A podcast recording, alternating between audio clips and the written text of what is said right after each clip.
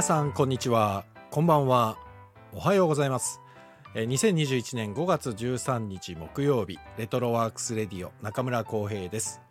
えこの番組は私演出家中村浩平が舞台や映画音楽などエンターテインメントの話題を中心に日々を持っていること学びや気づきなどエンタメ以外の情報も微妙に混ぜつつお送りしている番組です。早速ですが5月13日のお誕生日の皆さんをご紹介いたします、えータレント滝沢カレンさん、えー熊田陽子さん井上和歌さん、えーそして女優の黒川芽衣さん、えー中村優さん、えー野波真帆さん加藤晴彦さんそして大女優銀粉長さんそして芸人の空気階段鈴木もぐらさん、えー海外の人ですとデニス・ロットマンさんあとはスティービー・ワンダースさんあともう名優劉智秀さんも本日お誕生日です、ね、映画観覧とかでよく名前が出てくる劉智秀さんですね。あとは僕のお友達です、えー天才劇団バカバッカ。野村隆一さん。そして劇団レトロノートでもたくさんお世話になりました。元劇団スーパーエキセントリックシアター長谷川典子さん。であとはですね、えー、と僕の初舞台の時の作演出家 HB キースさん。で僕がともお世話になっている振付師でありコンテンポラリーダンサーであります菊池理恵さんも本日お誕生日、えー世界中の5月13日生まれの皆さんお誕生日おめでとうございます。素晴らしい一年になりますように。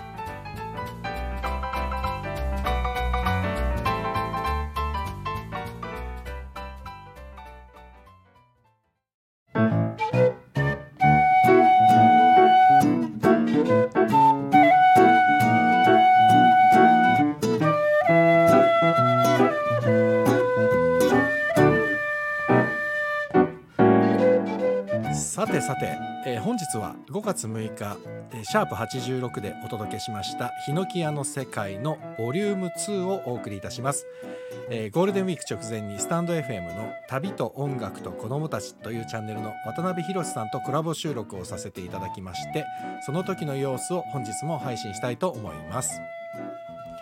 前回はボリューム1ヒノキ屋と音楽とと題して主にヒノキ屋さんの結成秘話だったり楽曲のお話伺ったんですけれども、え今回はヒノキ屋さんが音楽活動とは別に行っている子どもたちのための学童クラブヒノテンのお話を中心に、えー音楽の話も交えつつボリューム2ヒノキ屋と子どもたちとと題してお送りいたします、えー今回もですね BGM は全てヒノキ屋さんの楽曲です、えーちなみに今かかっているのはですねヒノキ屋のリーダー曽我直人さんのソロアルバム「バルカンの月」に収録されています「黄昏という曲です。忍笛っていうこの和楽器の音色いいですよね。ね。この忍笛に関してもですねボリューム1でも渡辺さんにお話伺ってますのでそちらもぜひご視聴ください。それでは行きましょう。ボリューム2ヒノキ屋と子供たちとです。どうぞ。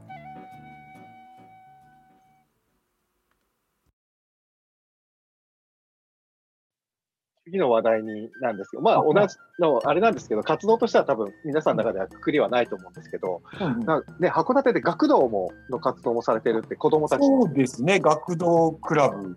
学童クラブで何箇所もやってらっしゃるんですよね。うん、あの、この春からね、4月から3件目の学童がスタートして、すごいです。それきっかけは何なんですか、その学童の活動をしようっていうのは。学童はね、やっぱりあの、ヒノキ屋自体が最初、もう立ち上げの頃から保育園で演奏したりとかう、ん小学校で演奏したりとか、子供との関わりってすごい多かったんですよね。で、はい学童クラブっていうところに太鼓を教えに行ったりとか、なるほど、なるほど。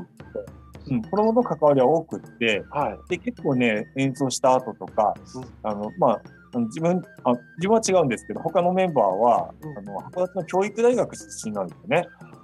あなるほど、そういうこともあって演奏した後にいやこういう先生がいたら面白そうだよねとかってよく言われたりしたんですよね。あであと一番最初にヒノキ屋をあの、まあ、函館のあたりでこうちょこちょ演奏してたんですけれど、はい。一番最初に旭川に呼んでくれた人がいて、ええそれが学童クラブの指導員の方だったんですよね。ですごくね、その方が、はい。あの、個性的というかね、あの、変態的な、あの、変直なおっさんだったいますよね、。たまにそういう人。そうそうそう。でこうむちゃくちゃこう変な人で、はい。で、まあ、そこの学童にうん1週間寝泊まりして、旭川の保育園とか、いろんなところで演奏をして、で、あの、一般向けのライブやって、みたいなことやったんですけど、で、そういうことをしてるときに、あの、お前ら学童やれみたいな話をね、当時からずっとしてたんですよね。はいお。前らみたいにやったら面白いから、っつって。で、言われてたんですけど、やっぱ自分たちは、あの、まあ、常にこうツアーとかであちこち行ってるし、うん、そうですよね。もうね、あの、学童をやるなんてできないよな、ってこと言ってたんですけれど、うん。あの、少しずつね、こう自分たちもこう、年を重ねていって、自分たちに家族ができたときに、やっぱりあの、ちょっとそういうモードに入っていったんですよね。あの、自自分たちがやるっていうよりも、次の世代になんかいろいろこう、自分たちの経験を伝えていきたいみたいな。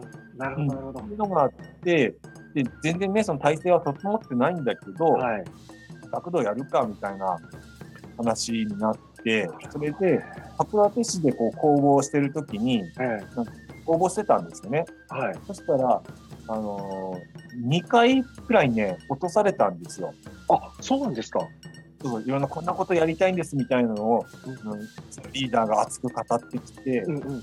で、もう帰ってきて、いや、もう思いを伝えてきたって、こう、もう、取ったぜぐらいな感じで来たんだけど、落とされたんですよね、2回ほどね。そうなんだ。審査された方に聞いたら、うんあの、夢を語りすぎましたねっていうことを、やっぱり学童っていうとは、一番大事なのは安心安全なんで、お前らがやりたいことをそんなやって大丈夫かよっていうのがあって、まあ、おっしゃる通りっちゃおっしゃる通りなんですけどいや、もうその通りなんですよね。で、あのーもうその2回目を落とされた時に、はい。なんかもうこうやって選ばれるって嫌だよなと思って。あうんうん。じゃあ、勝手に始めようぜ。勝手に始めて実績作ったら、そのうち、あの、市の方も認めてくれんじゃない？もう実績作ったもん勝ちじゃんみたいな感じになって、それで、ちょうどね、あの、特にこの学童を始めたっていうのが、うちのリーダーの子供が小学生になって、行はってた学童とちょっと合わなかったみたいなんですよね。で多分、うちのリーダーが自分の子供のために、あの、社員を巻き込んで、あの、っていうところが強かったんじゃないかと思ってすけど。もうすごいわ。えー、曽我さんですよね。です。お会いしたことないけど、すごい人ですね。まあね、あの、周りを振り回、平気で振り回す能力はありますね。いや、すごいな。それで、まあ、勝手に学童を始めて、はい。で、学童っていうのももう勝手に始めたんで、勝手にっていうかね、あの、子供は少ないんですよ。うちのリーダーの子供とその友達。そうか、そうですよね。それはそうですよね、最初。そっから始めて、まあ少しずつね、あの、人も集まってきて、で結構ね、やっぱ独特なことをやってたりとかしたんですよね。うんもう常にいつも山に登ってるとか、ああ、いいですね。またやれば函館に山に登ったりといか、いいですね他の。学童ではね、やってないようなこともどんどんやってて、それが、まあ、ちょっと評判にもなってきて、何年かやってるうちに、あの、市の方がね、認可しましょうっていうやっぱりそうなったんですね。で、まあね、それも何年かやってると、あの、ここで学童やる人探してるんですけど、やりませんかってう声がわ、もう、ある意味思惑通りですね。あ、本当ですね。いや、でもすごいですね。そうだから、すごいわ。昨年なんかは、本当にあの、うんコロナの影響で、ノキアの演奏がもうね、7割、8割なくなってしまったんそうですね。僕もそうですもん。舞台が全くなくなっちゃって。ね。もうもうね、舞台関係者とかもものすごく自分の周りも、ですね。うんただ、ヒノキ屋の場合はこの学童をやってたっていうのに救われて、逆にね忙しかったんですよ。学校の休校期間とか。ね、子供たちが集まる場所はなかったですもんね。遊べる場所が。で、学校は休みだけど、学童は開けてくださいとかっていうありましたもんね。のがあったので、うん。忙しくなって、ですよで、ねちょうどその、コロナとは関係なしに2軒目の学童をやろうかっていう話とか、あとね、学級サポート塾っていうのを、始めようかっていう話が進んでたんですよね。はいはいはい。で、まあ、塾といっても、その進学塾じゃなくて、うん勉強ついていけない子をちょっとサポートしようとか、なるほど。はい。勉強って、あの、結構面白いもんなんだぜっていうことをはい伝えるような、そんな塾というか、はいうん始めようっていう計画が進んでいたんですけど、そこにちょうどコロナが当たって、ああ、だからそうなんだ。ある意味、そういう新しい事業を始めるときに、うんヒノキ屋全員がツアーに出れずに、うんそこにかかりきりにぴったりでしたね。タイミング的にはバッチリだったんですね、でも。そうなんですね。だからそこの事業だけのことを考えるとうん良かったんですよ。そうですよね。でも、あとは子供たちにとっても良かったですよね。そうかもしれないですね。いや、だから、そのコロナの影響で学校もあまりちょっとうまく動いてなくて、で、そういう学童が集まる場所があって、しかもそうやって勉強をサポートしてくれるところまであったら、うんうんこんな幸せなことはないですからね、子供たちにとって。そうですね。で、楽器だってね、太鼓とかだってみんなと一緒にやったりもするわけですもんね、きっとね。そうですね。あの常にやるわけでもないんですけど、うんうんやっぱりね、ヒノキ屋がこう、やる、学童やるっていうと、うんうん例えば、あの、お前音楽に力入れてるんですかとか、うんうん太鼓を力入れてるんですか？言われるんですけど、そんなことではないそんな。こともなくって、うんうんうんただ、日常の中にうん音楽があるよ、太鼓があるよとか、ああ、いいですね。あもう、あの、ゴミ捨て場から拾ってきたやつ、3、4本置いてあるんですよね。はいなるほどね。普通にその辺で弾いてたりとか、いう感たじですねは。たまんないですね。なんかその溶け込みやすいというか、そうですね。まあ、こうこういうものなんだっていうのがじゃないってことですもんね、どっちかっていうそうと。そうそうそう、なんか、みんなで楽しくやろうっていう、やっぱり音楽活動と近いんだな、きっと。ん、猪木屋さんがやってる。ね。はうんだから切り分けてないですよね、やっぱり。音楽活動もそうだし、学童もそうだし、楽しいことやろうよ、みんなでっていう、なんかスタンス。い。もうそこがメインですね。やっぱりそういうことなんですよね。そうですそれね。が素敵だな。うちの娘も今学童行ってるんですけど、うんうんあの、僕もね、やっぱりそういう考え方がちょっとあうんうんうんって、だからね、多分渡辺さんにすごいシンパシーを感じてて、僕なんかね、もう話を最初のあの配信で聞かせていただいてるときに、なんてある意味自由な方なんだろうと思ってて、その生き方も含めて。それで、僕もあの、大学がすごく自由な大学で、うんまあ、もうとにかく、なんていうんですかね、自由人育成学校みたいなところで、そうなんです。そう、だから、そういう風に育ってきたもんですから、なんか、そういう生き方に憧れてるというか、で、やっぱほら、大人になるとどうしても社会に揉まれて、はいはい。ね、なんか決められていくじゃないですか、どうしても。ええ。だから、なんて言うんだろう、いいな、自由だなと思って、その、うんうんうん。で、タイトルもほら、旅と音楽と子供たちっていう配信のチャンネルのタイトルもそうだし、はい。あなんか好きな要素が全て詰まってる人なのかもしれないと思って、で、年齢も僕よりちょっとお兄さんで、ちょっとあなんか憧れちゃうんですよね、生きあ方あ、そうですか。はい。そうありがとうございます。に。いやいや、もう、で、あとはね、面白いのが、歌ってる時の声と喋ってる時の穏やかな声が全然違うっていうのが面白いし、そうですね。あのーすごい、うん。もともとはね、そのフうんォークソングばっかり歌った頃、あの、今、はいはいはい前、学生時代歌った頃は、なんかこう、恋の歌とかね、そういう歌ばかりを歌っていくんですよね。はいはい。で、割とそういうのが得意だったりするんですけど、でヒノキ屋が始まった、スタートして、で、まあ、いろんな歌を歌うようになったんですけど、はい。いろいろ歌うようになって、一つのライブの中で、自分はどれだけの種類の声を出せるんだろうかみたいな。いや、面白いですよ、あれ。やってみようと思った一時期ありましたね。でもコーヒー豆と鯉のぼりのそのブラジルのライブなんてもうまさにそうで、いろんな声で歌ってるじゃないですか。歌ってますね。あと宴、あの、宴歌のアルバムのうんうん。曲たちもそうですけど、あれ、そうですねあの、本当に歌の曲が多いじゃないですか、宴歌って。歌はそうですね。歌が歌。あれももう、あれはほとんどうん、あれですか、渡辺さんの楽曲ばかりですか、宴歌のアルバムは。歌の曲はそうですね。歌は。ですよね。そうですよ。よね。だからもう、もう僕はたまらないんですね。アコースティック、フォークソング僕大好きなんで、ああ。そそうだからお芝居の中でも結構僕、フォークソングというか、自分で作った曲を何曲か入れたりしてあの、中村さんがアップされてる曲、自分も好みですね。あの、よくコメントもうぜひ歌ってほほしいです、渡辺さんに。こういうの好きとか思って、そうです僕聞いてます。もうだから僕はね、解散しちゃったんですよ、劇団が。18年やってて。ああ、はいはい。そう、それはあの別になんか発展的というか、特になんかネガティブな理由でも何でもなくて、うんもうとりあえずいいか、解散みたいな感じで、パーンとはね、はそう、花火散るみたいに解散したんですけど、そう。でもね、やっぱり当時作ってたお芝居とかっていうのは、まあ、とにかく夢中で楽しんでやってたんで、うんそれはそれでよしとして。で、ああいうふうに曲とか、昔の映像とか今最近出してるんですけど、で、うん渡辺さんみたいにこの曲歌いたいとか言ってくださるとめちゃくちゃ嬉しくて。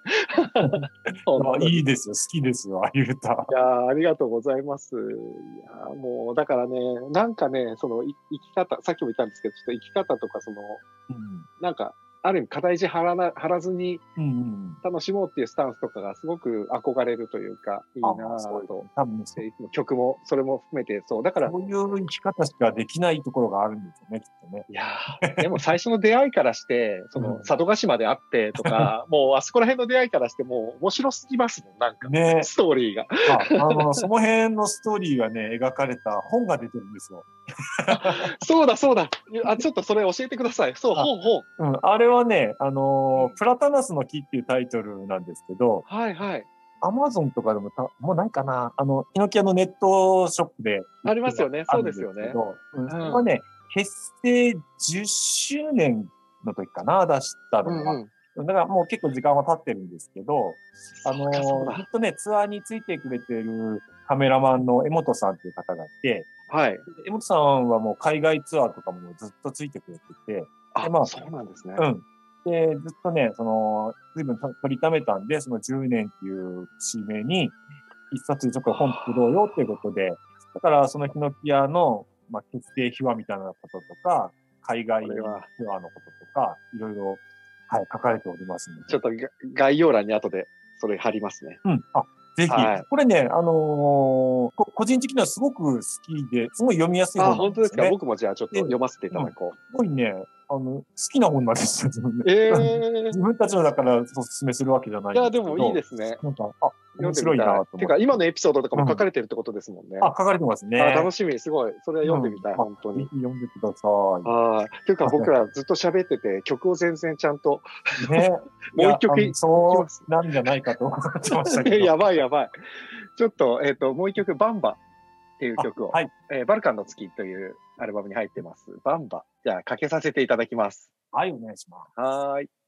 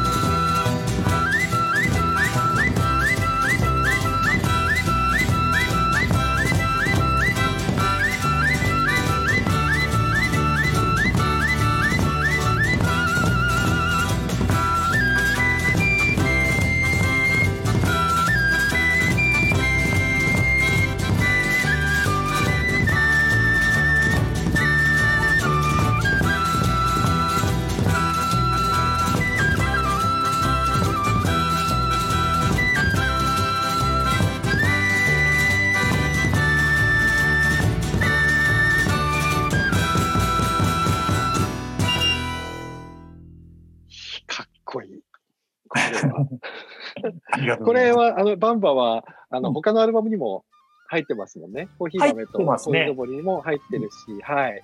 はいいやー、かっこいい。っていうか、今の、あの、曽我さんのアルバムの場合は、これはもうライブじゃなくて、これは収録したやつで、そうですよねあピアノも入ってるんですけど、ね、ピアノが入ってるっていうのは面白いですよね。このメンバーにはピアノ弾きいないので、あの、この レコーディングの時にゲストで、はい。そうですよね。ピアノの音聞こえるとなんか逆に新鮮ですもんね。そうそうそう。ピアノが、えそう、うん、いいですね。やっぱり乗るな、体が。結構ね、あの、まあ、自分がね、このフォーク好きの自分がコードをつけてることが多いので、むちゃくちゃ簡単なんですよ。コードが。そうなんだ。そうそう。だから、だから簡単にね、あの、こんな曲って言ったらもう、曲が簡単なんですよね。すぐ入ってこれるんではあ、うんでもね、確かにね、タタタ、この今のハーモニカとかもそうなんですけど。ここれはね、実はね、オリジナルじゃないんであ、そうなんですか？でこれはね、あの、うんうんイスラエルのフォークダンスの曲なんですよね。あでもやっぱり民族音楽なんだ。そうそう。でね、これもね、あのーある、もうずいぶん前ですけれど、函館に、函館っていうか、まあ全国組織だと思うんですけど、はい。フォークダンスの愛好会があるんですね。へえ。そこでちょっとあのーまあ、あの年配の方が多いんですけれど、はいはい。事務所を訪ねてこられて、うちの事務所を。で、あのーまあ、いつも自分たちはフォークダンスを CD をかけてやってんだけど、うんうんうん。生の音でやってみたいんだ。なるほど。はい。CD と楽譜をごっそり持ってきて、あの、これを雲池屋さんでやってもらえないでしょうかっていう、できうわますでしょうかって来たことがあるんですよね。ではあの、よくわかんないけど、やろうじゃないのっていう感じで、あ もうやっちゃえみたいなね。その楽譜 を見させてもらって、あの、もう楽器編成はあるものしかないので、は和太鼓とか篠笛とか、ね、そういうものを使って、まあ、できるからやってみますみたいな感じで、で、できそうなものをもい。う何十曲もあった中で、これ。れ、ヒノキ屋に合いそうとか、これだったらできそうとか、コード簡単だしみたいなのをピックアップして、で、何曲かこうやってるんですね。うん。そしたらやっぱね、自分たちのその演奏曲の幅も広がって、そうですよね。うんステージではね、よくライブではマイムマイムとかやったりするんですよね。はいはい。あの、うん CD でも入ってますもんね、前前に。そうそうそうそう。学校なんかでやるときは、あの、今はちょっと難しいですけど、なんか、じゃあもう全部椅子とか片付けて輪を作れとか言って。楽しいだろうな、楽しそうだな、それは。えあーただね、今時の子供たちはマイムマイムを知らなかったりするんですよ、ね。まあでもそう時代かな。そうか小学校とかでやらないんですね。今、前前前前。まあや、やるところもあるんですけどね。まあ、全部がその輪を作ってできるわけじゃないので、あの、オリジナルの振り付けを勝手に考えたんですよね。ライブハウスでやるときにお客さんに、こういうのを考えたから、そうか、そうか。舞台と客席の関係性でもできるやつ。こういうことを考えましたってやるのを時々小学校でもやったりするんですけど、その子供たちにとっては、いいな。それが初めてのマイムマイムで、うん。マイムマイムっていうのはこういう踊りだっていうふうに、刷り込まれてしまっている本当は輪っかなんですけどね多分いると思うんですよね。ああ、面白いわ。じゃあ、函館のマイムマイムはそっちになっちゃってる可能性ありますよね、あの、マイムマイムってこうだよねう。そうそうそうそう。踊ったことあるよじゃんけんの合いの手が違うみたいに、函館はそっちなんだな、みたいな。北海道全土でそういうことやってますからね。あそうなんだ。じゃあ、北海道がもう北海道の変わっちゃってるかもしれないですね。もしかしたら50年後ぐらいには北海道のマイムマイムということで。根付いてるかもしれないですね。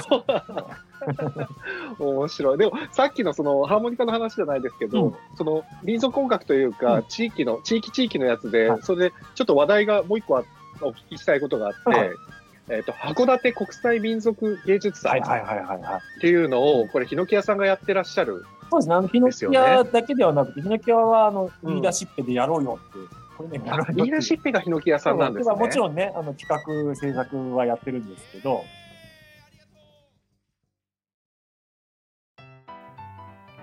はいというわけで今聞いていただきましたのが「ヒノキ屋の世界ボリューム2ヒノキ屋と子供たちと」でございました。